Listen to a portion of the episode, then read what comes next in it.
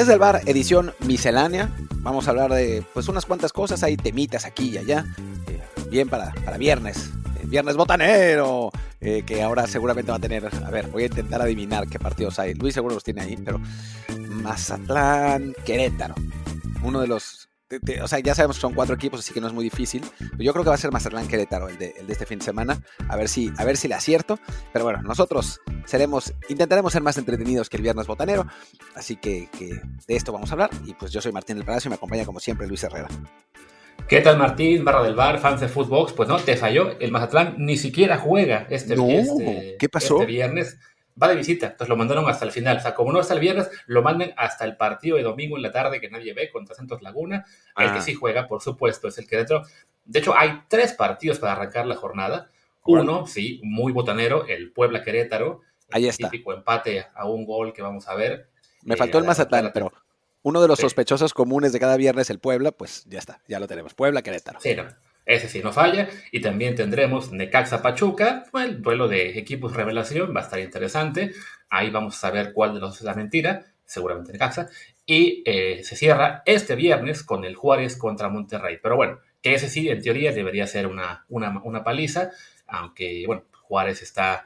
Van a tomar este partido un poco pues como homenaje a, Diego Chávez, el jugador fallecido hace, hace unos días, por, el cual, por lo cual se pospuso su partido con el Puebla. Entonces, ahí por el lado de la emoción, de, de, pues, de echarle el doble de ganas, chance y le sacan al Monterrey un resultado. Pero bueno, ya hablaremos de eso. Bueno, de eso se participa no creo más, pero del resto de la jornada, que tiene que incluye ahí dos clásicos importantes, que para Martín eran parte de la miscelánea, no sé por qué, y de más temas, sin antes decir, como siempre, que estamos en Apple Podcasts, Spotify y muchísimas plataformas más.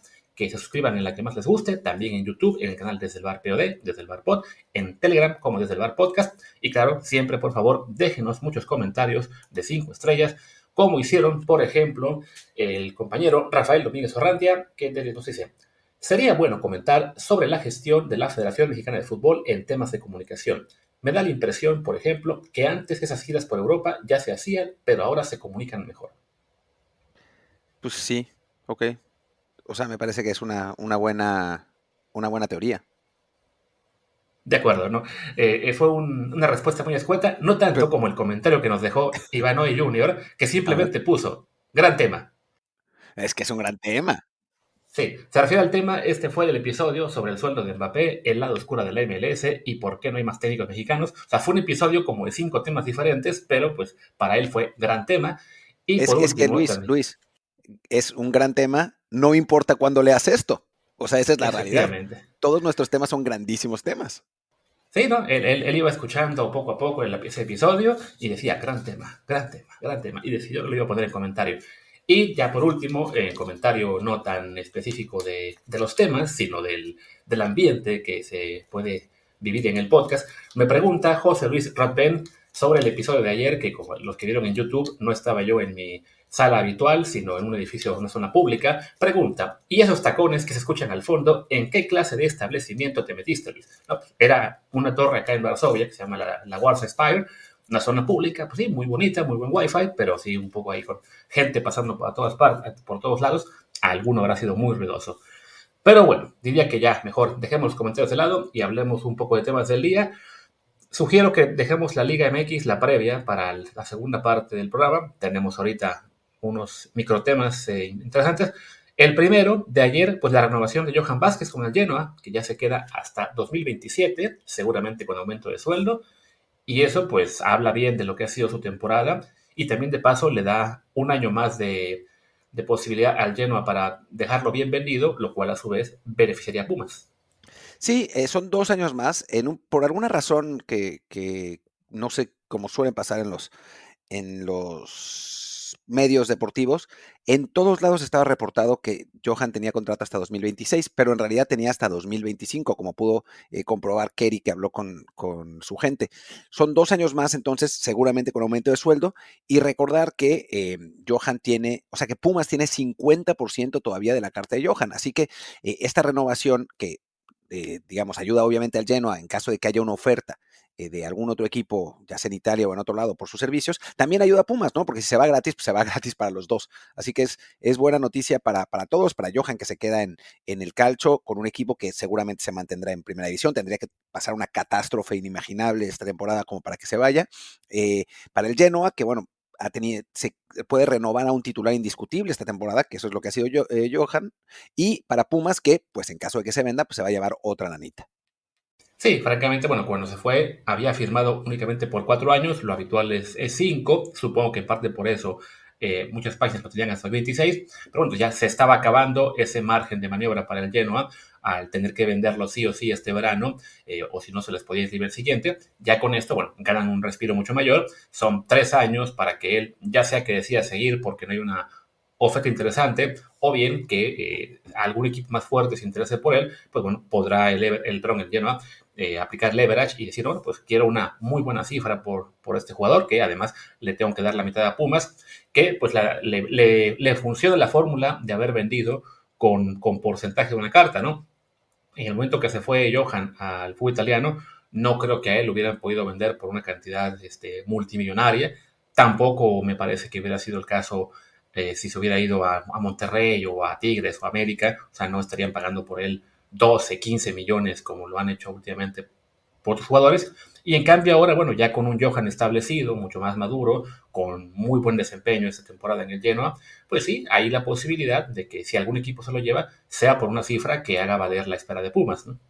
Sí, ojalá, ojalá que siga creciendo Johan. Eh, la verdad es que tuvo dos temporadas, pues, digamos, de altibajos, ¿no? Eh, cuando llegó al lleno le costó mucho trabajo establecerse. Miento, jugó como tres partidos, después perdió la titularidad por completo. El lleno cambió 80 veces de técnico. Finalmente, el último que, consiguieron sí confió en, en, en Johan, lo puso durante la segunda mitad de la temporada. El Genoa se terminó descendiendo por muy poco.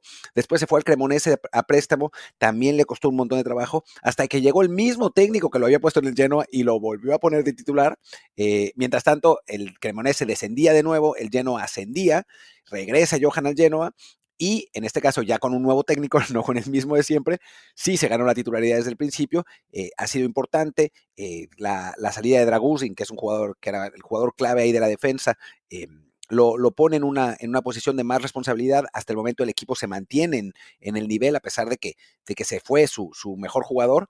Y eso, bueno, es, es siempre positivo y creo que eh, Johan, que además hay que decirlo, ¿no? En este momento es el mejor defensa central mexicano, punto, dado el, dado el desplome de, César Montes, pues eso pone a Johan en una buena posición quizás para irse a un mejor equipo en un año o dos. Sí, que ojo, creo que en tu, memoria del primer año quedó un poquito ahí, este, vamos a decir, eh, mezclada con la del segundo, porque lo que contabas del primer año es más lo que le pasó con Cremonese. En el primer año fue cuando llegó recién, recién habiendo jugado los Olímpicos, entonces que tuvo que esperar casi dos veces para jugar, que estuvo en la banca creo que siete partidos seguidos, y a partir de ahí ya fue que con el Genoa se hacía titular, pero claro, en un equipo del cual pues desde el principio estaban sufriendo con el tema del del descenso y aunque él jugaba bastante, pues claramente su nivel en ese momento tampoco era tan bueno como el actual. Eh, sí juega la mayor parte de la temporada, pero sí, acaban descendiendo. De hecho, lo sientan en el último partido, si no me equivoco. Pero sí, este, sí, sí sumó en ese, en temporada. o sea, yo recuerdo que en el Genoa no fue sino hasta, o sea, quizás sí eh, exageré con lo de que había eh, que había jugado dos partidos y después había, había vuelto a jugar. Tal vez no había jugado ni un partido, pero eh, sí recuerdo que no fue sino hasta que hay un cambio de técnico en el, en el, en el Genoa que es que, es, que, es que lo ponen eh, realmente.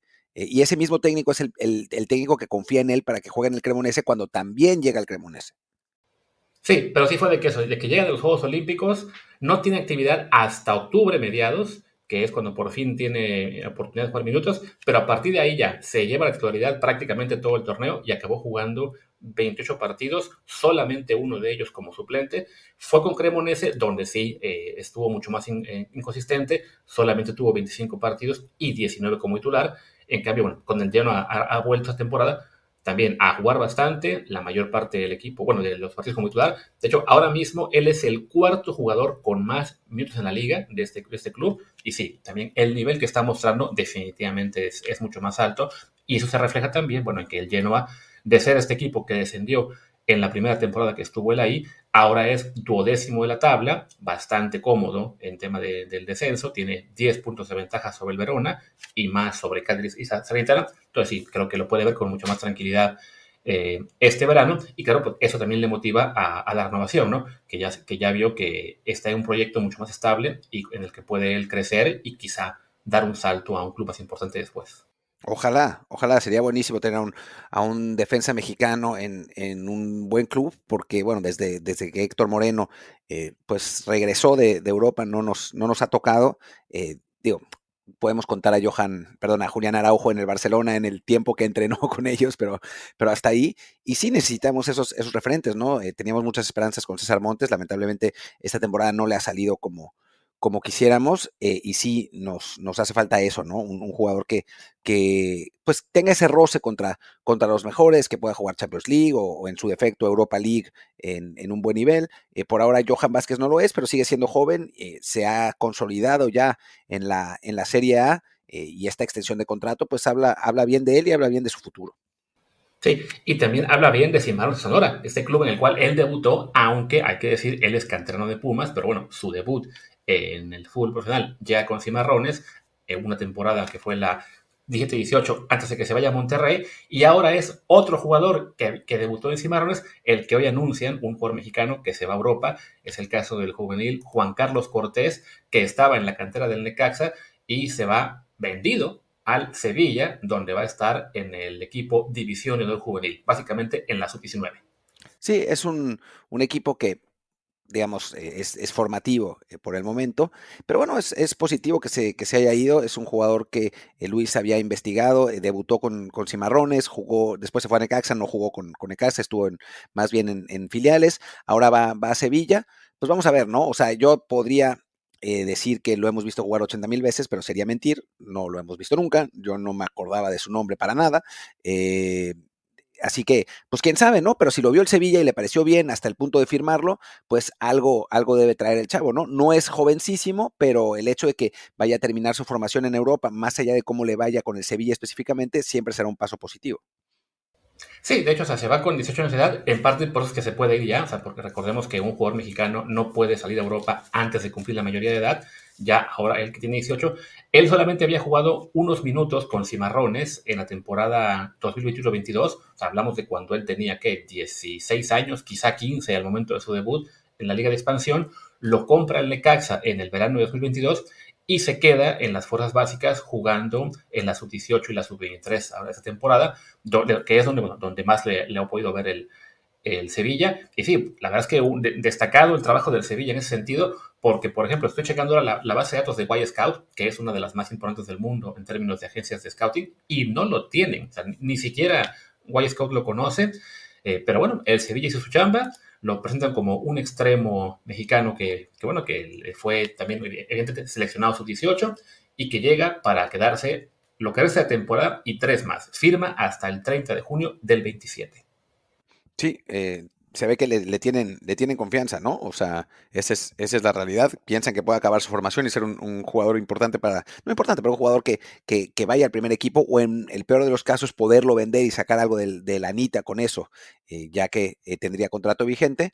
Así que, bueno, es, es, buena noticia. Vamos a seguir la pista ya que esté, ya que esté por aquí, a ver cómo, cómo le va. Ojalá que bien y bueno, pues nada, no, no se puede decir nada. Tenemos ahí unos cuantos jugadores en, en, en pues segundas divisiones o equipos filiales de, clubes españoles. Recordemos que Esteban Lozano es el más importante, que juega en el filial del Sporting, a veces sale a la banca con, con el equipo, eh, ha jugado ya eh, algunos minutos también con el, con el equipo de Gijón, eh, está también... Jesús Hernández en el Elche, que ha entrenado con el primer equipo, pero pues como no tienen plaza de, extracomunitario libre, no lo pueden registrar todavía, pero ahí está. Es el goleador de, del Elche C o algo así, aunque por lo que me cuentan, por lo que nos contaban, creo que Luis también estaba ahí, el la calidad de eh, la liga en la que juega es malísima y entonces por eso también es hace, creo que hizo un gol de medio campo el otro día, o sea, está, está sobradísimo. Eh, yo lo que lo he visto, lo que lo hemos visto, Luis no me deja mentir, no parece un jugador tan especial, pero bueno, ahí está, eh, terminando su formación en Elche y ahora este chavo que, que bueno, que llega a Sevilla y, eso, le vamos a seguir la pista a ver qué, qué, qué, nos puede dar. Ojalá que sea una, una agradable sorpresa. Sí, en el caso de Jesús lo tienen jugando ahora mismo en el Elche B, en el, creo que se llama Elche Ilicitano, es el nombre oficial, pero que es un equipo que está eh, en lo que es la cuarta o quinta categoría en este momento del fútbol español. Me parece que es, sí, en la, en la tercera división, que a su vez es la quinta categoría. Entonces, pues sí, hablamos todavía de a un nivel bastante bajo, pero bueno, está jugando ahí, por lo que veo, tiene 8 goles en 19 partidos, solo la mitad como titular. Entonces, bueno, ahí está él poco a poco picando piedra y esperando que, pues, que se le abran la plaza extranjero para poder jugar con el primer equipo, que si no mal recuerdo, ahora mismo está en segunda división. O sea, sí, todavía está muchos pasos atrás, o bueno, muy lejos de, de poder ser un jugador eh, de peso en España, pero bueno, lo importante es que se esté acabando de formar ahí, ¿no? Para este chico Juan Carlos Cortés, la buena noticia es que si bien él llega al filial División de Honor, el Sevilla B, que le llaman Sevilla Atlético, ahora mismo está en la cuarta categoría, lo que es la segunda división federación, pero es líder de esa categoría. Entonces, si sale campeón de su grupo, eh, asciende automáticamente a lo que antes era la segunda B, ahora la primera federación. Así que bueno, ahí está, digamos, un escalón mucho más cercano a primera división, además, claro, con un equipo que pues se distingue por ser una buena cantera y claro, muy importante en la Liga Española, ¿no? Entonces sí, también es un proyecto a muy largo plazo, porque también hay que, hay que ser con la gente muy sincero, que es que llegues al, al, filial División de Honor de un equipo como el Sevilla, no garantiza en absoluto que vas a llegar a primera división. Ni siquiera garantiza que te vas a establecer en segunda con el filial, ¿no? Pero bueno, lo importante es que esté ahí, que se acabe de formar ahí y que no se quede eh, tres años jugando en el filial sub-23 del Necaxa, en lo que será esta nueva liga de expansión eh, fusionada con las filiales B, ¿no? Y tampoco garantiza que cuando llegue, cuando tenga una edad para jugar profesional, el Sevilla esté en primera división porque es un desastre ese Además. está en el lugar 15 en este momento. Digo, con un colchón grande, siete puntos sobre, sobre los de descenso, pero no es, no es el mismo Sevilla. Llevan un par de años en, en crisis de verdad. Así que, que bueno, eh, ojalá que, ojalá que, pues eso, que, progrese y que, llegue al primer equipo de Sevilla, sin importar dónde esté el Sevilla. No creo que descienda, pero, pero no anda bien. Sí, pero bueno, es, un club que eh, aún podemos pensar que lo que está viviendo ahora es un bache importante, pero bache al fin, del cual se debía reponer y como mínimo mantenerse en primera división como un equipo de media tabla para arriba, ¿no? O sea, si la, estructura del club es demasiado grande, demasiado bien hecha, como para que se desplomen y se vayan a segunda división para no volver, ¿no? Y bueno, mucha suerte a Juan Carlos Cortés. Esperemos poder encontrar pues más, más videos, más información de él más adelante, pero sí, mesura que no se vuelvan locos nuestros amigos de los jóvenes futbolistas o los mejores aztecas pensando que ya tenemos al, al siguiente gran extremo de la selección. Esto es solamente un paso eh, de muchos que tienen que dar todavía. Sí, no, no, no, eso, no, no nos volvamos locos con, este chavo, que, bueno, le, falta un, trecho largo. Pero bueno, ya nos estamos repitiendo. Pasemos al siguiente tema, Luis. Pues bueno, sigamos en fútbol, aunque en este caso también, pues mucho menos agradable hablar de esto, solo, bueno, dar eh, cuenta de lo que fue ayer ya la sentencia de Dani Alves, ¿no? Le, le declaran culpable de violación, del caso de a esa chica que había atacado sexualmente a fines de año 2022 en Barcelona. Y bueno, culpable, le dan cuatro años y medio de prisión, que es una de las penas más bajas que se puede recibir por ese delito. Eh, toman en consideración que él ofreció compensar a la víctima con 150 mil euros. Entonces, aunque la víctima desde el principio dijo que no quería este, aceptar un arreglo extrajudicial, sino que quería que hubiera justicia, pues al final, como son las leyes españolas, al, si eres rico, puedes decir, bueno, aquí tiene usted mucho dinero y que me den la pena más pequeña, ¿no? Entonces, van a ser únicamente cuatro años y medio contra nueve que pedía la fiscalía o doce que pedía la víctima. Y de los cuatro y medio, pues ya cumplió poco más de un año. Seguramente, eh, por como es la ley española, le van a dar, va a salir de la cárcel en no más de un año, año y medio. Sí, es una mamada. O sea, la verdad es que es una mamada, ¿no? Eh, hay esta, decían, no, ya no me acuerdo, eh, que, cuenta que hay, hay, un rapero que por hablar, por hablar mal del rey eh, tiene eh, más o menos la misma pena o más pena que, Dani Alves por violar a una chava, ¿no? Y 150 mil euros no son nada para Dani Alves. O sea, su sueldo en Pumas seguramente era eso al mes.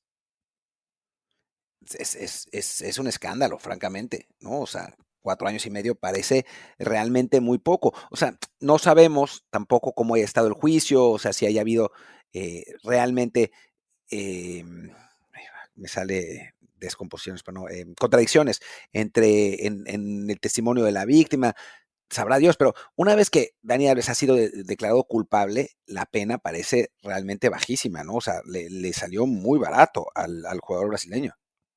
Sí, y, y, además también en ese sentido, ¿no? De que evidentemente, bueno, no, no, tenemos acceso a todo lo que pasó en el juicio, eh, sino que va, va, a haber, este, por cuestión de transparencia, sí se, va a conocer más y más adelante eh, todo lo que, lo que hubo ahí. Pero sí, sí hay algo que han puesto mucho los medios que sí lo siguieron a fondo, es de que, pues bueno, la víctima siempre mantuvo la misma versión de los hechos. Hay además pruebas este, periciales y demás que la, digamos, la respaldaron, y Dani Alves se la pasó cambiando de versión, eh, no cada tres días, pero bueno, usted se tiene la expresión, ¿no? Entonces, creo que por lo menos si algo debe servir este, esta, esta sentencia es, uno, que ya aquellos que estaban defendiéndolo simplemente porque cada vez que escuchan de una acusación de abuso sexual o violación, se quieren hacer los eh, imparciales. Y es que la presión de inocencia, bueno, ya no hay presión de inocencia, ya hay sentencia, ya se declaró culpable, ya no tenemos ni siquiera que decir se le acusa o es presunto, no, ya, ya está declarado por la ley y por los juicios, que por, la, por el juez que, que es culpable de violación. Y dos, también en los medios y en las redes hay que hablar de esto, pues como fue. Dani Alves violó a una chica, va a pagar una pena muy corta por ello, no es un accidente en su carrera, no es una tragedia para Dani Alves, no es esto que le pasó a Dani Alves, no, es esto que Dani Alves hizo a una mujer que tiene derecho a decir que no y que es la víctima de este caso. Porque mucha gente ayer empezó a, poner en las redes y no es, ay, este, el, el gran punto oscuro en la vida de Dani Alves es así como de que, pues, pobrecito, ¿cómo se le ocurre cometer este error que fastidia su carrera? No, a ver, la víctima no es él, la víctima fue ella. Sí, absolutamente, ¿no? O sea, ¿en serio había gente que decía pobrecito? Digamos que, o sea, en, en plan, eh, eso, ¿no? De que verlo como la tragedia en la carrera de Daniel Alves, ¿no? O sea, como tratando de, de, ser empático con el jugador, que yo entiendo que, claro, pues uno conoce al futbolista, a la, a la estrella del deporte, y tiene la tendencia a, a pensar en, puta, qué mala onda que esta persona ya no será parte del fútbol o que no va a tener este, no va a acabar su carrera, pero oye, eso puede ser un reflejo en el momento, pero te tienes que poner a pensar ahí. No, no está ocurriendo esto simplemente porque le pasó a Dani Alves, no, está pasando porque Dani Alves haya estado borracho o no, tom, tomó una muy mala decisión, se metió a esta chica al baño, la violó y pues ahora tiene que enfrentar las consecuencias de sus actos y no se le puede ver a él como la víctima de esto, ¿no? La, la, la víctima, insisto, es, es ella y nadie más. A ver, todos hemos estado borrachos y tomado malas decisiones borracho. Hay niveles de malas decisiones, ¿no? Hay uno, Exacto. una cosa es tener, tomar una mala decisión y, no sé, eh, hacer el ridículo en, en, el antro porque te caíste de, de, ebrio, y otra cosa es violar a una chava. O sea, hay como niveles, ¿no? Y la mayor parte de las, bueno, en mi caso el 100%, y estoy seguro que el de Luis también, excepto aquella vez que le aventó una botella, quiero decir, no, eh, Luis también, eh, eh, las malas decisiones que hemos tomado no son criminales, ¿no? O sea, no, no tienen consecuencias, o sea, tienen conse consecuencias para nuestra autoestima y para la cruda moral del día siguiente, ¿no? Pero, pero no, o sea, hay, o sea, cuando ocurre una violación, para mí, sinceramente, o cualquier cosa, ¿no? O sea, no, cualquier cosa criminal, pues, cualquier acto criminal, no puede ser un atenuante que estés borracho. O sea, me parece absurdo. Es, es como, eso, eh, así era con los vikingos. O sea, los vikingos, que bueno, hace muchos años, tenían el atenuante de que si estaban borrachos, podían matar a alguien más y decían, bueno, pues que estaba borracho, ah, ok, no hay pedo, ¿no? Pero creo que, que la civilización ha eh, pues avanzado un poco desde el año, desde el siglo XII a, a, lo que estamos ahora, ¿no? Un poco por lo menos.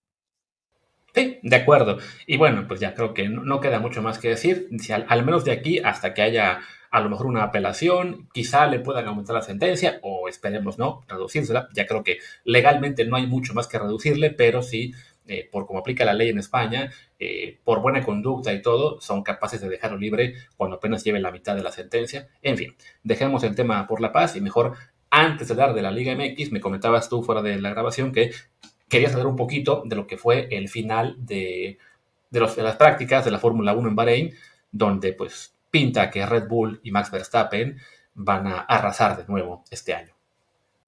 quiero dejar en claro, for the record, la falta de confianza que le tiene Luis Herrera a Checo Pérez. Ni lo mencionó. No dijo Red Bull, Max Verstappen y Checo Pérez. Dijo Red Bull y Max Verstappen. Por eso, por eso, el deporte mexicano no progresa. Si, Luis Herrera fuera argentino y Checo Pérez también, ya nada, Checo va a ser campeón este año. ¿Quién es Max? ¿Quién es Max? ¿Quién es ese muerto? Pero no, simplemente no lo mencionó cuando, cuando ayer Checo Pérez hizo un mejor tiempo que Max Verstappen en los entrenamientos. Yo sé que es como ganar en un amistoso de, fútbol, ¿no? O sea, no, no, sirve para nada. Pero bueno, o sea, hay que, hay que mantener la esperanza y los clics para, para GP fans por lo menos un rato más. Luis, ¿qué, ¿cómo puede ser? Sí, en gpfans.com, donde por cierto, a instancias de otra persona, no de mí, hay una nota sobre el terrible momento en el cual Logan Sargent estaba siendo más rápido que Checo. Así que no salió esa nota. no, salió. Al final porque, no salió. Porque la, porque la frené, porque fue de, épale, ¿cómo está esa? Si era ampliación. Pero bueno, el chiste es que sí, Red Bull se ve muy, muy fuerte. Evidentemente, bueno, dado el historial de Max Verstappen, él es el gran, gran favorito. Esperemos que Checo, al menos este año, eh, pues esté, digamos, mejor centrado mentalmente, que sea consciente de que si en algún momento Verstappen se le despega, pues no desesperarse y simplemente asegurarse de amarrar el segundo lugar, que creo que es, todo lo que le pide Red Bull, ¿no? Tú sé segundo lugar, sea a 5 segundos o a 15 de Verstappen, pero con que estés adelante de todos los demás, vas a seguir aquí y te vamos a renovar, porque además ahora mismo no hay muchas mejores opciones para, para Red Bull que mantener a Checo, ¿no? Entonces, por lo pronto, por lo menos sí, parece que el auto, el auto nuevo, el RB20, ha sido una, pues, una sensación. Cuando todos los demás equipos empezaban a copiar lo que hizo Red Bull con los últimos dos años, pues Adrian Newey, este ingeniero prodigio, decidió, bueno, yo voy a cambiar un poquito porque sí, si, solamente evoluciona este carro, nos van a alcanzar. Ahora voy a hacer otra cosa. Y bueno, pues se inventó un nuevo carrazo que está dominando en las prácticas, aunque al final de las últimas, en esta última sesión de hoy, aparentemente Ferrari eh, también ya dio muestras de que, bueno, puede estar ahí si no al parejo de, Red Bull, por lo menos dando un poco de lata.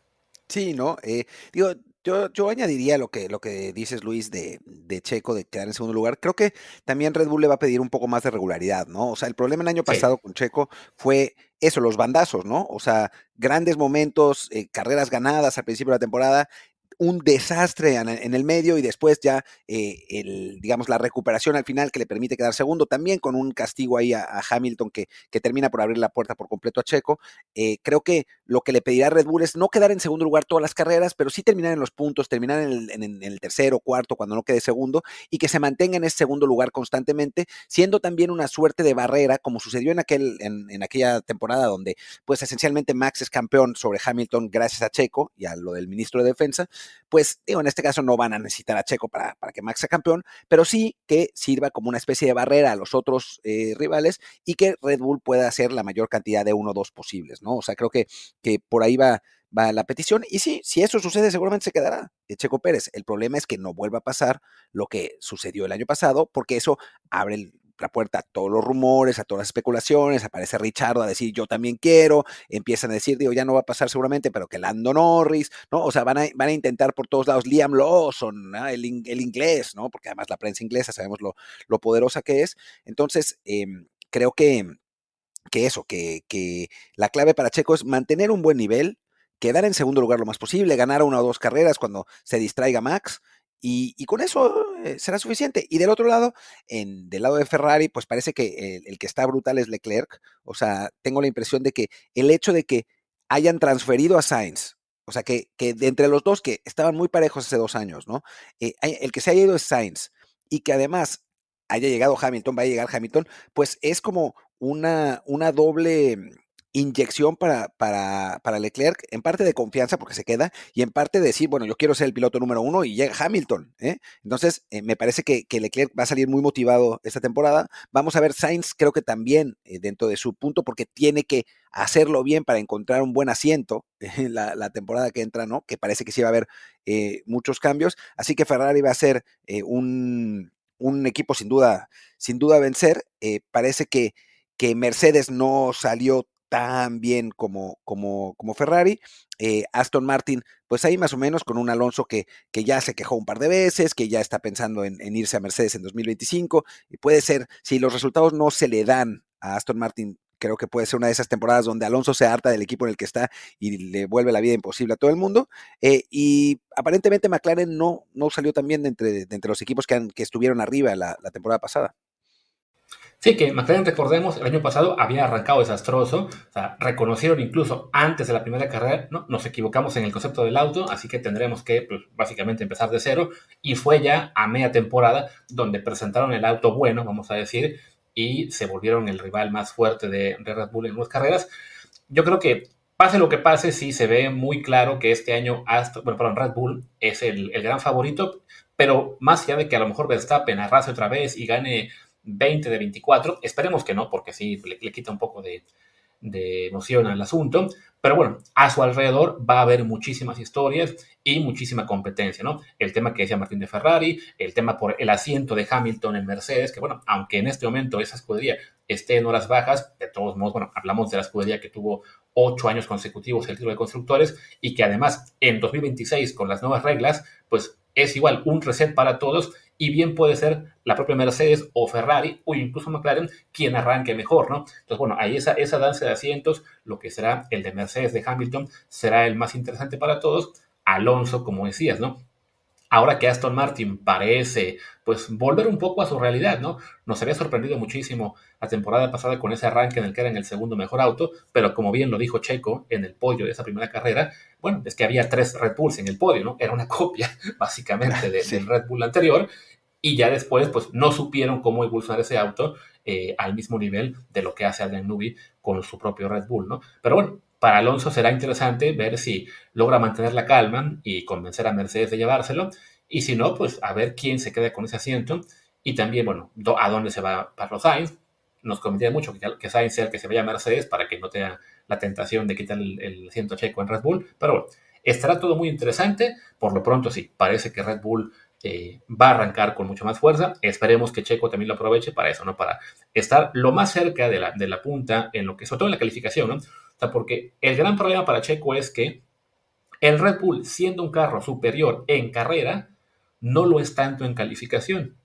Un poco, bueno, por el diseño del auto, por lo que ustedes quieran, eh, escuderías como Ferrari o, McLaren le pueden dar mucha lata y mandarlo a algunos puestos atrás en la calificación y ahí se empieza a generar toda la presión para Checo de mira, pero es que Max fue pole position y tú eras acá séptimo. Bueno, si eso llega a pasar, que no se le olvide que tiene un mejor carro para carrera y puede seguir recuperando posiciones. Lo ideal, claro, es que arranque siempre en las primeras dos filas y termine siempre en el podio, sea segundo, sea tercero alguna vez. Bueno, y alguna vez es que, como ganador. Lo que iba a decir es que el Red Bull no es eh, muy bueno en calificación no es tan bueno en calificación y Checo definitivamente no es tan bueno en calificación como en carrera. O sea, hay que decir la realidad. O sea, no solamente es el Red Bull, es el propio Checo. Claro. Desde el inicio de su carrera, ese ha sido su, su talón de Aquiles, ¿no? Y, y creo que, que Checo debe entender que salir tercero o cuarto tampoco es tan grave, ¿no? Digo, porque luego tiene esos errores de concentración que lo mandan hasta abajo de la, de la parrilla o que, lo, o que le impiden calificar en la Q3. Eh, recordemos, creo que fue Austria, ¿no? Donde todo el mundo se salió, pero el que peor estuvo fue Checo y al final de cuentas le invalidaron todos sus tiempos y salió en, la en el último lugar o algo así. Eh, entonces, creo que Checo, eso, tiene que entender dónde está. O sea, esa es, es la clave, ¿no? ¿Cuál, cuál es el, el objetivo de, de, Checo en la temporada? ¿Qué es lo que le pide eh, Red Bull? Y a partir de ahí creo que puede, sin duda, tener una, una, buena temporada, ¿no? Pero eso, ¿no? Poco a poco, con paciencia y entendiendo que pelearle a Max Verstappen es una utopía. No, por calidad en primer lugar y segundo porque Red Bull quiere que gane Max Verstappen y es normal, ¿no? Es, es el gran piloto, ¿no? Es como si Ángel Di María, un extraordinario jugador, quisiera ser la estrella de la selección argentina y no Messi, pues nunca va a pasar, ¿no? O sea, Ángel Di María es el rol secundario, es el que va a ayudar a Messi, es el que eh, va a permitir que Argentina llegue a la final de 2014 como sucedió, eh, pero pues la figura siempre va a ser Messi, ¿no? Y en este caso la figura siempre va a ser Max, y mientras antes lo entienda Checo, por más que gane una o dos carreras en el principio de la temporada, pues más fácil le va a ser el eh, tramitar el resto de la temporada donde tiene que quedar en segundo lugar.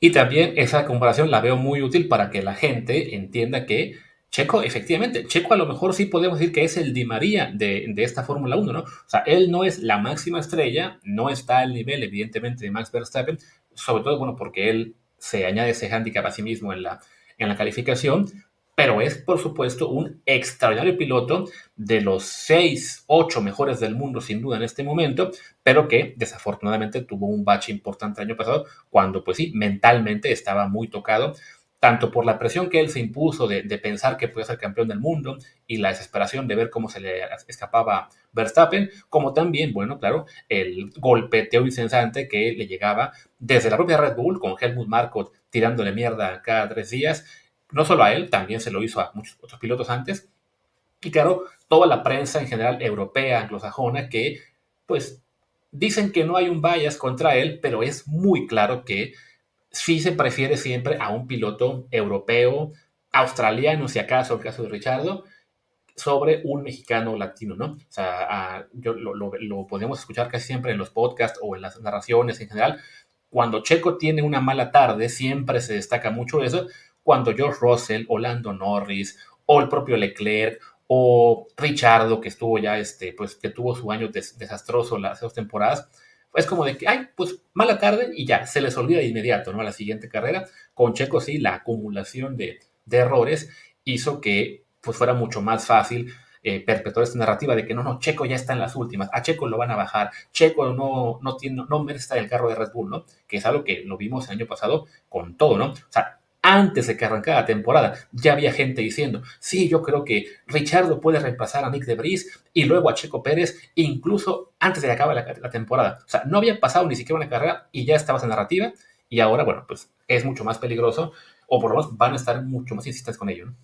Pero es que es obvio, o sea, es obvio que, que hay un bias de la, de la prensa europea contra Checo. O sea, es evidente, ¿no? Y, y, ya podemos entrar a, temas de, de, colonialismos y de todo eso que, aunque, y sobre todo con los ingleses, que aunque digan que no, existe, existe en el fútbol y existe en todo, ¿no? Pero, pero, pero sí, hay, hay obviamente un bias, y, pero bueno, tampoco es pretexto, ¿no? O sea, Checo ha logrado llegar hasta ahí, que, con, con, sus méritos y con los méritos de sus patrocinadores y sus sponsors, pero ahí está, ¿no? Y, y creo que tiene todas las condiciones para poderse eh, eh, sobrepasar, entendiendo que eh, pues si falla lo van a juzgar más fuertemente que otros y a partir de ese entendimiento pues fallar lo menos posible.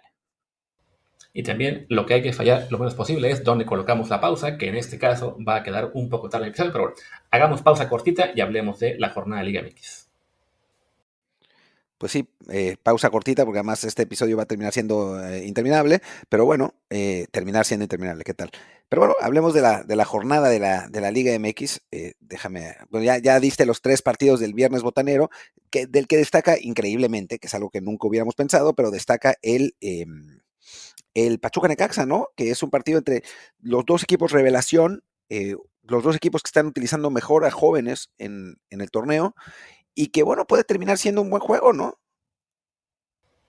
Sí, sí, hablamos de que, bueno, ambos vienen de ganar partidos este, esta semana, el martes. El Necaxa, bueno, esa muy buena exhibición ante Chivas. El Pachuca, habiéndole dado una paliza al Puebla, en, en, en el Cuauhtémoc. Entonces, este partido luce como una buena posibilidad para que uno de los dos se afiance como, no solo somos revelación, sino que merecemos estar aquí arriba, ¿no? Creo yo que el Pachuca es quien quien llega en mejor posición, no en balde, ha ganado seis partidos esa temporada y está en segundo de la general. Necaxa ha, sido más bien el rey del empate y eso le ha permitido mantenerse en la parte alta, está en el séptimo lugar. Pero bueno, sin duda, al ser el partido en, en, Aguascalientes, pues hay ahí un. Bueno, no es mucha la distancia entre ambas ciudades, pero los rayos querrán aprovechar la localidad para por lo menos mantener el invicto. Yo creo que eh, los Tuzos son favoritos, así lo manifiesto al rato lo podrán ver en mi Twitter, en un artículo muy bonito en apuestasdeportivas.com. Por favor, denle retweet y clic, si me ayudan, bastante. Y bueno, hecho el comercial, pues creo que del Puebla Querétaro no hay mucho que decir, es el de partido botanero, y de Juárez Monterrey, lo que yo comentaba, ¿no? Rayados un gran favorito, Juárez, pues un partido muy emocional para ellos. Sí, eh, ojalá que, la verdad, ojalá que gane el Juárez.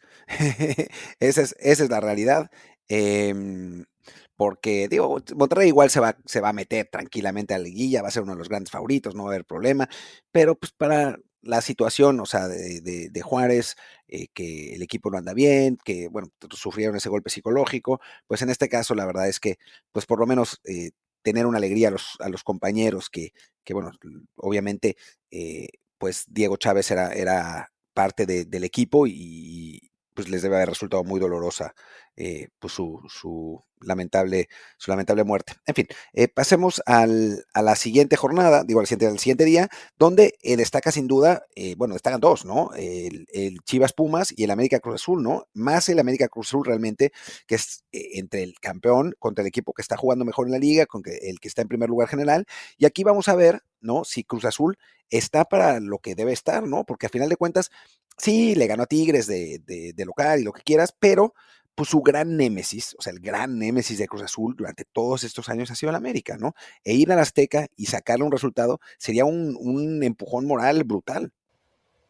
Sí, la verdad es que, bueno, para Cruz Azul, este es como el, el gran escollo de cada temporada, el de enfrentar al América. Recordemos además bueno, el América les ha ganado, si no me equivoco, los últimos tres. Lo podrán comprobar en el artículo que les decía, que por favor le den clic y retweet en mi Twitter. Pero bueno, eh, y de hecho, es, tan es el gran némesis el de, la máquina, el cuadro americanista, que pese a que Cruz Azul llega evidentemente como el mejor equipo en este momento, el que está enrachadísimo, el que lleva creo que seis victorias en fila, jugando muy bien, eh, superando a Tigres, superando al León, eh, además, bueno, muy motivado, y el América en un pequeño bache con la derrota en Pachuca y el empate ante Mazatlán en casa, las apuestas ponían muy, muy favorito al América. Pagaba algo, así como menos 100 para el América y para Cruz Azul más 250, algo así. Pues es que no es sorprendente, ¿no? O sea, con el, con el favorito y con el campeón hasta que pierda, ¿no? Y en ese, en ese sentido, el América que siempre ha dominado a Cruz Azul, y que tiene eh, una paternidad eh, sin duda sobre el equipo celeste y una paternidad psicológica quizás hasta peor que la de los resultados, eh, pues el Cruz Azul va a tener que ir, ganar ese partido y demostrar que este es otro equipo, ¿no? O sea, si van y pierden otra vez 3-0, pues digo, con la pena, pero no los vamos a poder tomar en serio. Sí, porque además los últimos resultados de la máquina ante la América han sido no solamente derrotas, pero así este, contundente, ¿no? Hubo incluso aquel 7-0 hace, creo que fue tres torneos. Entonces, sí, aunque la gente de repente, bueno, es cierto que la historia no juega, pero psicológicamente sí puede pesar. Y claro, para este equipo que ha arrancado tan bien, sobre todo para los jugadores que llevan más tiempo ahí, pues sí, siempre estará ahí el gusanito de que a este equipo nunca le ganamos, nunca le ganamos, el juego es en el Azteca, nos echaron de este estadio, tuvimos que irnos al azul. Entonces, bueno, eh, creo yo también que es una oportunidad para, para el América de poner un poco de orden, ¿no? De decir, ok, sí, está bien, perdimos en Pachuca, teníamos jugadores con gripa, sí, nos empató el Mazatlán y la gente se puso un poco loca, pero seguimos siendo el equipo campeón, seguimos siendo el principal favorito cerca a, a, a, el título. Y no me extrañaría que sea una victoria más del América sobre la máquina, aunque pues realmente a mí me da igual si eh, empatan a cero y se cae el estadio, por mí, que sea lo que ocurra. Sí, no, bueno, por mí que pierdan los dos, ¿no? Eh, pero a mí me, gustaría que ganara Cruz Azul porque, digo, más allá de que, de que sus aficionados son a veces un plomo, eh, es, es, una, buena, una linda historia la de esta temporada, ¿no? De los, de los celestes, el, renacer y su equipo juega bien. Y, y, bueno, y es lo mismo un poco con lo de Monterrey que hablábamos, ¿no? O sea, el América va a llegar, Además va a estar divertido que, que sufran y que, y que piensen que, que, están en crisis otra vez y que es, terrible la situación y que se empiezan a dar golpes de pecho, ¿no? O sea, lo, hace, lo hace entretenido, eh, aunque sabemos que a final de cuentas la América va a ser, va a volver a ser eh, candidato y va, y va a estar allí, ¿no? Entonces sí, eh, preferiría que ganara Cruz Azul este partido. Y bueno, y el otro, el otro juego que llama la atención de la jornada sabatina es sin duda el Chivas Pumas. Em, pero, pero, pero, diría que para que la gente no se quede, no, corte el episodio aquí, diría que primero hablemos rapidito de los más partidos y dejemos el Chivas Pumas para el final. Pero todavía hay, no hay partido del domingo de, interesante de nada. No, no, no. lo, que queda es, de entrada, bueno, este mismo sábado, León San Luis, del cual, pues, lo que podemos decir es que puede ser un partido de muchos goles. No, está Santos Mazatlán. ¿Cómo, ¿Cómo te atreves a, quitar ese partido del domingo que es tan importante? No, por eso estoy, digo, estoy yendo en, un cronológico. Entonces, bueno, para darle la jornada, tío, León San Luis, creo que eso, ¿no? Puede ser un partido de muchos goles. Viene León de perder 3-2, San Luis de empatar 3 con Tijuana. No hay mucho más que decir de ese encuentro, salvo un tip que les pongo en ese artículo que les decía, que les puede interesar. Eh, también Tigres Atlas, creo que es eh, puede ser el partido más disparejo, al menos en, la apariencia de la jornada, pues con un Tigres que viene además tocado por haber perdido con Cura Azul la semana pasada, contra un Atlas que lleva ya tres partidos sin meter un solo gol. Sí, lo del Atlas eh, catastrófico, aunque bueno, regresa el Mudo Aguirre, que increíblemente es uno de los eh, goleadores del torneo, ¿no? A pesar de haberse perdido un par de partidos por lesión, lleva, lleva cuatro goles, está en el, en el liderato, así que, que bueno, con eso recupera un poco el, equipo rojinegro, pero sí ha sido una, una absoluta decepción lo que han hecho con Atlas y la demostración de que echaron incorrectamente a nuestro amigo Benjamín Mora. Justicia para Benjamín. Sí, de acuerdo. Y sí, Aguirre es uno de nueve jugadores con cuatro goles en este momento. El que es líder de goleo ya es Víctor Guzmán, que lleva cinco, pero bueno, está bastante competido en este punto el, título de goleo. Además, con uno, dos, tres, cuatro, cinco mexicanos en ese top ten de goleadores. Otro partido de la jornada, Toluca-Tijuana. Este va a ser el, el domingo a mediodía. Pues, tío, Toluca viene un poco con la moral más arriba después de aquella, de aquella decepción ante, ante, Le sacó el empate de milagro, pero empate al fin a Monterrey sin recibir gol. También le ganó a Santos Laguna, un equipo en este momento pues no muy fuerte, eh, dejándolo en cero. Me puse a revisar las estadísticas. Llevaba el Toluca 18 partidos consecutivos recibiendo gol y de repente suma dos sin haber eh, concedido uno solo. Oh. me, me, asombraste con, con la, con la con la estadística. Se ve, se ve que tu, tus artículos en, ¿cómo se llama? Apuestasdeportivas.com. Apuestasdeportivas.com han, han dado resultados y no solamente tienen que darles clic, amigos, sino eh, pues han contribuido a que desde el bar sea un, un podcast mucho más completo y lleno de estadísticas interesantes. Así es, y bueno, y, más allá de eso, creo que no tampoco tenemos mucho que decir de ese partido porque pues el Tijuana está en la calle de la amargura y Toluca debería, debería ganar eh, porque siguen así esmerados en hacer olvidar lo que pasó ante Herediano, aunque no, no se nos va a olvidar en muchísimo tiempo. Digo, y cierra la jornada. Un tema, perdón, eh, Luis, simplemente para, cerrar ese partido, es que puede ser el último partido del Piojo. Si el Toluca le gana a Tijuana, creo que lo van a correr pues sí, llevan, digo, cero, cero, victorias, cuatro empates, tres derrotas en lo que va de torneo. Es uno de los equipos que no ha ganado, de tres equipos que no ha ganado, pero la verdad es que, pues sí, es un proyecto de Tijuana que no sé por dónde, ¿no? No invierten mucho, el Piojo se queja del arbitraje cada tres partidos, no... Es sorpresa ahora hasta cuando empatan, como fue contra San Luis. Creo que sí estamos llegando a un punto en el que podría ser su último juego. Y no es que se lo decíamos, ¿no? Porque a fin de cuentas, pues es uno de los pocos técnicos mexicanos que, están ahora mismo en la primera división, pero sí se puede reconocer que Cholos lleva un largo rato sin, deja tú ser protagonista, sin ser siquiera trascendente en la, en la liga mexicana. Y claro, pues en un caso así, no extrañaría que eh, la directiva del, del, cuadro fronterizo decida, pues, chao Piojo, vamos a buscar en esa misma bolsa de técnicos donde Santos, Toluca, este, ¿quién más ahora? El Cruz Azul y demás, están encontrando en extranjero, ¿no? Pues, o sea, güey, es Tijuana, les va a llevar a alguien Bragarnik. O sea, eso, es lo que va a pasar, les va a meter un argentino. Ahí, Bragarnik, sin duda alguna, ¿no? Digo, a final de cuentas. También habría que decir que Bragarnik no ha sido, por ejemplo, la mayor parte de los extranjeros que ha metido Pumas en, los últimos torneos han sido de Bragarnik, pero por alguna razón han sido todos buenos. Los de Tijuana, que también son de Bragarnik, no son buenos. Y eso que Bragarnik es mucho más cercano a la directiva de Cholos. ¿Por qué? Pues no me puedo explicar, pero bueno, así es la vida. Y sí, así es la vida y también así es la vida que tendríamos que dar, aunque sea 10 segundos de Mazatlán, solamente para decir que yo creo que este va a ser el partido en el que por fin Nacho Ambriz consigue la primera victoria con, con el Santos. Hasta ahora dos derrotas, cero goles anotados, pero creo que ya este domingo debería romper ahí la maldición. Creo además que ya va a jugar Preciado, entonces bueno, ahí tienen un punto a favor. Sí, que, el equipo es uno sin preciado y otro con preciado. No es que sea muy bueno con, ninguno de los dos, en ninguno de los dos casos, pero por lo menos con preciado tiene esa, esa al frente, lo que es un poco lamentable porque la alternativa preciado ha sido Santi Muñoz, que ha decepcionado absolutamente, lo mismo que Jordan. Ojalá que, que bueno, pues que Santos vuelva a encontrar el, camino de la, de la victoria. Eh, digo, a final de cuentas, no es que Irarragorri nos caiga mucho mejor, pero todo lo que sea una derrota para el innombrable, pues eh, será una, una alegría para este podcast.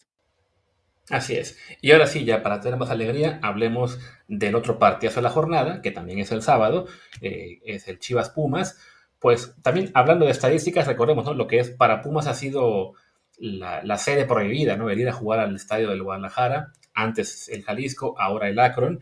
Recordemos que acumularon una racha de que fueron 40 partidos sin ganar, la rompieron por fin en 2018 y desde entonces otra vez un empatito y después creo que ya son cinco encuentros consecutivos en los que cuando la UNAM va al Akron acaba siempre haciendo victoria de Chivas. Sí, es, eh, eh, ha sido tradicionalmente desde hace muchos años la sede más complicada para Pumas. O sea, gana en la Azteca, gana en el Azul, em, va a Monterrey, saca puntos, ha ganado ahí. Y el y Guadalajara siempre es un problema de verdad. O sea, siempre no sé qué sea, no sé qué sea. Aun cuando Pumas tiene muy buenos equipos y Chivas equipos malísimos, termina ganando Chivas esos partidos. Y me acuerdo cuando se rompió la racha que fue, ¿qué habías dicho? ¿Hace dos torneos, tres torneos? Ya no fue hace más, fue en 2018, hace seis años hace seis años que se rompió la racha, pensábamos que, bueno, ya se rompió la racha, había, hay una, cuestión psicológica ahí, y no.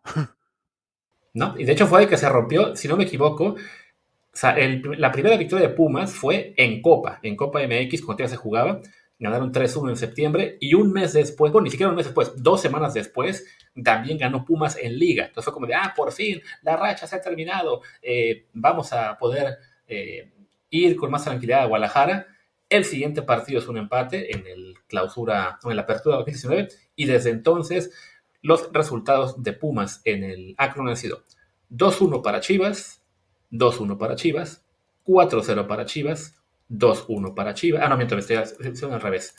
A ver, pero perdón que me equivoqué. Era, ¿dónde está?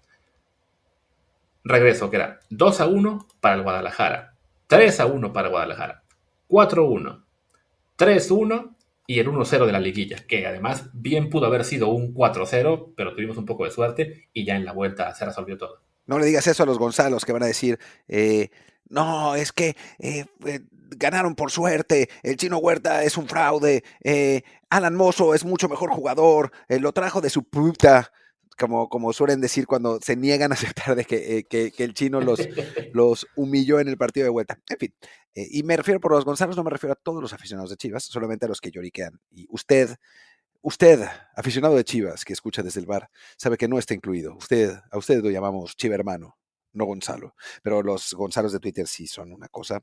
Eh, digo, cada quien tiene su, su cosa ahí, ¿no? O sea, los, los eh, Cruzazulinos, los Gonzalos, los Dombetos de Pumas, los Odiame Más, ¿no? O sea, los aficionados así, esos, em, pues medio chillones y folclóricos, cada, cada uno va, ganándose sus, apodos de a poco, ¿no? Y ya los de Pumas ya, ya van a ser como depravados sexuales, como, como el pobre señor Don Beto, que pues lo es un poco. Y sí, pero bueno, el chiste es que este partido, si bien por momento futbolístico uno podría pensar que Pumas llega incluso como ligero favorito, pues la, larga historia de derrotas y excepciones en Guadalajara, pues pone a, a Chivas como, como el candidato a ganar, ¿no? De hecho, similar a lo que pasaba con el partido de América, también aquí las apuestas están a favor de Guadalajara, aunque menos. O sea, en el caso de América creo que era menos 106 contra más 275. En este es más 125 para Chivas, más 215 de Pumas. O sea, si hay sorpresa en uno de esos partidos, en teoría el que tiene más chance es Pumas, no Cruz Azul. Sí, es que Chivas es peor equipo que América, ¿no? O sea, creo que que eso es lo que, lo que indica todo, ¿no? Eh, pero a nivel paternidad es parecida.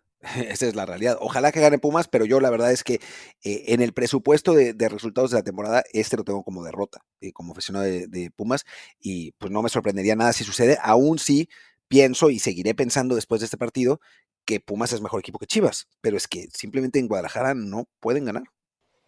Y sí, es como cuando Martín sabe que los Jets van a ir a jugar a New England pues lo tiene como derrota. Y cuando van a seguir a New England, también como derrota. Y cuando van a otra parte, también como derrota. Luis, Luis, se, quedó, Luis, se quedó anclado en 2022. Creo que eh, los tiempos han cambiado eh, y ahora los Jets y los Pats son igualmente malos. ya, o sea, no digo que los Jets hayan mejorado mucho, pero, pero son absolutamente, los Pats son absolutamente catastróficos. Y bueno, pues es, es lo que hay. Creo que ahora el presupuesto va a ser partidos como los que han sido las últimas temporadas, que quedan onda 6-3 o, o 10-6. Y sí, puede ser. Pero bueno, como pronóstico para esta jornada, yo sí pondría que el América y las Chivas van a poner un poco de orden y van a ganar ambos al Cruz Azul y Pumas, que en este momento entre llegan mejor. Yo creo que Cruz Azul va a empatar. Eh, me suena que, que, el efecto Anselmi va a ser suficiente. En América llega en esta pequeña crisis eh, eh, y que, que, bueno, pasará, pero que, los puede afectar en este juego, así que me parece que eso va a terminar en empate. Sí creo que Chivas le va a ganar a Pumas. Si no es abrir el paraguas, es, es, un, o sea, lo va, a ganar seguramente merecidamente. O sea, es, es la, la, realidad de unos Pumas que en, el Akron de plano no les da. Sí, tío, y ya si se vuelven a enfrentar en liguilla, pasa algo parecido. Va a ganar Chivas en su casa y Pumas le dará la vuelta en CEU. Pero bueno, ya este episodio se nos fue a 56 minutos, que además siendo viernes eh, quién sabe si hay mucha gente que lo escuche, así que diría que cortemos y ya regresamos el lunes eh, platicando seguramente de lo que pasó en la jornada de Liga MX, un poquito con los mexicanos en Europa y, y a ver si sale algún tema más interesante de tanto. Vamos, perfecto. Pues venga, yo soy Luis Herrera, mi Twitter es arroba LuisRHA. Yo soy Martín del Palacio, mi Twitter es arroba Martín de ELP, el del podcast es desde el bar POD, desde el bar pod, el Telegram es desde el bar podcast. Y bueno, pues nada, muchas gracias y nos vemos la próxima semana. Chao.